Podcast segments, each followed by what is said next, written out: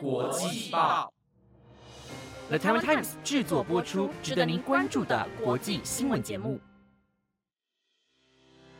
欢迎收听台湾国际报，我是显莹，马上带你关注今天，也就是二月二十三号的国际新闻焦点。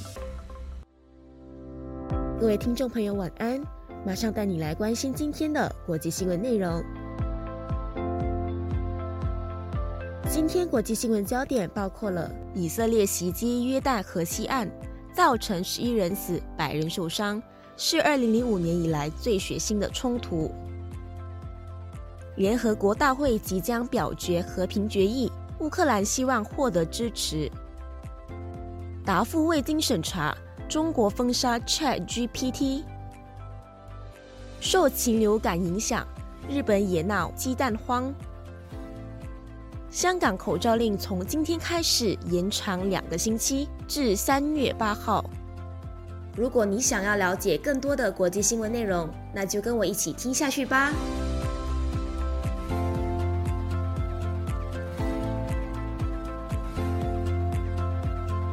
首先要带你关注以色列袭击巴基斯坦地区的情况。以色列军队以反恐的名义，在昨天星期三，也就是二月二十二号。袭击被占领的约旦河西岸城市那布鲁斯，造成至少有十一名巴基斯坦人死亡，其中就包括了一名青少年，有数十人受伤。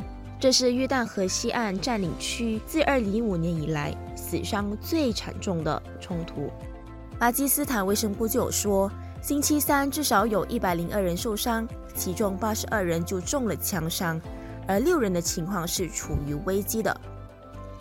巴基斯坦最高阶官员谢赫就说道：“这个侵犯行为是屠杀，并且呼吁国际对巴基斯坦人民提供保护。”而另一方面，以色列陆军就说道：“这次的行动目标是卧藏在一栋公寓中的武装分子。”以色列军方就说，巴基斯坦激进分子从加沙地带向以色列南部发射了六枚火箭炮，其中五枚被防空系统拦截。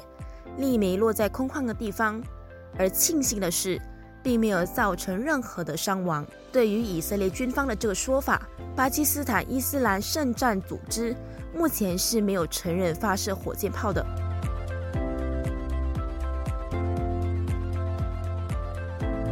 接着带你关心的是，联合国大会将表决和平动议的消息。俄罗斯在去年二月二十四号全面入侵乌克兰，也就是说，在明天即将满一周年。联合国大会在昨天举行特别会议，乌克兰首都基辅和他的盟友希望能够在大会中获得广泛的支持，通过一项实现公正持久的和平动议。而在这次的会议当中，大约有六十个国家共同提出这项动议草案。大会将在辩论结束之后进行表决。那预计会在今天才会有结果。草案中就有提到，必须根据联合国宪章原则，尽快在乌克兰实现全面、公正和持久的和平，并且呼吁俄罗斯停止敌对的行动。乌克兰第一夫人就说到，基辅希望获得国际社会支持。联合国大会在去年十月的时候就召开紧急会议。有一百四十三个国家投下同意票，支持谴责俄罗斯非法入侵乌克兰领土，而基辅希望这次至少能够获得与当时一样多的国家支持。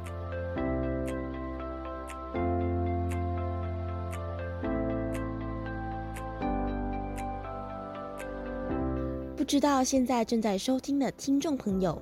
你最近是否常常看到或者听到有关 Chat GPT 的消息呢？它就是有问必答的聊天机器人。而一直以来都有在管控言论的中国，Chat GPT 的出现对于他们来说是一个威胁。中国监管机构已经要求腾讯和阿里巴巴旗下的蚂蚁集团。不可以向公众提供聊天机器人 Chat GPT 的服务，因为 Chat GPT 对使用者提问的回答没有经过审查，让北京当局越来越感到不安。微软投资的新创公司 OpenAI 开发的 Chat GPT，目前在中国还没有正式上线。但是呢，有一些网络用户可以透过虚拟私人网络，也就是 VPN 下载来使用。腾讯旗下微信的第三方应用程式开发商也推出数十种小程式，说是可以提供 ChatGPT 的服务。但是在监管的压力之下，腾讯已经停止这类的第三方服务，而且。就算有科技公司在推出类似 ChatGPT 的服务，也必须向监管机构申报。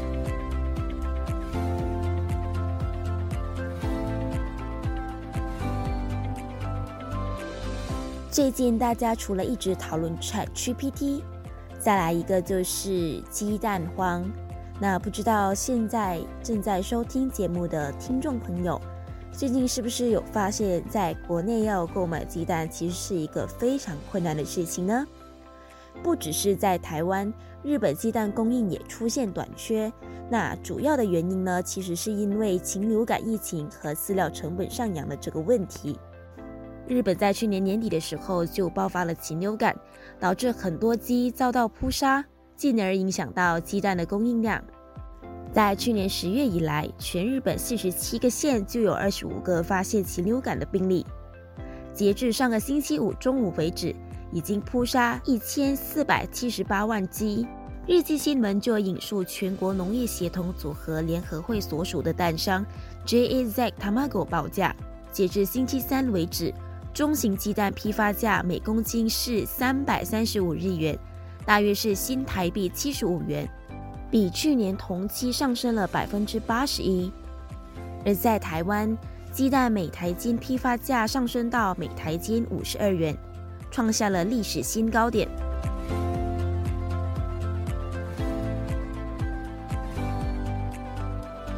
最后带你关注的是香港口罩令延迟解除的消息。香港政府在昨天晚上刊登线报。原定在昨天届满的预防及控制疾病佩戴口罩规例延迟解除，从今天起延长十四天，直到三月八号。这也代表着香港口罩令已经实施接近一千天，而违规者将面对最高一万港元，大约是新台币三万九千元的罚款。香港特首李家超之前就曾经说过，在冬季流感高峰期过后。会听取专家及医务卫生局的意见，积极取消口罩令。除了维持口罩令之外，香港教育局在前天宣布，小学、幼稚园及特殊学校的学生每天回校之前都必须完成一次快测的要求，将维持到三月十五号。而中学生每天回校之前必须完成的一次快测的要求，将从三月一号起取消。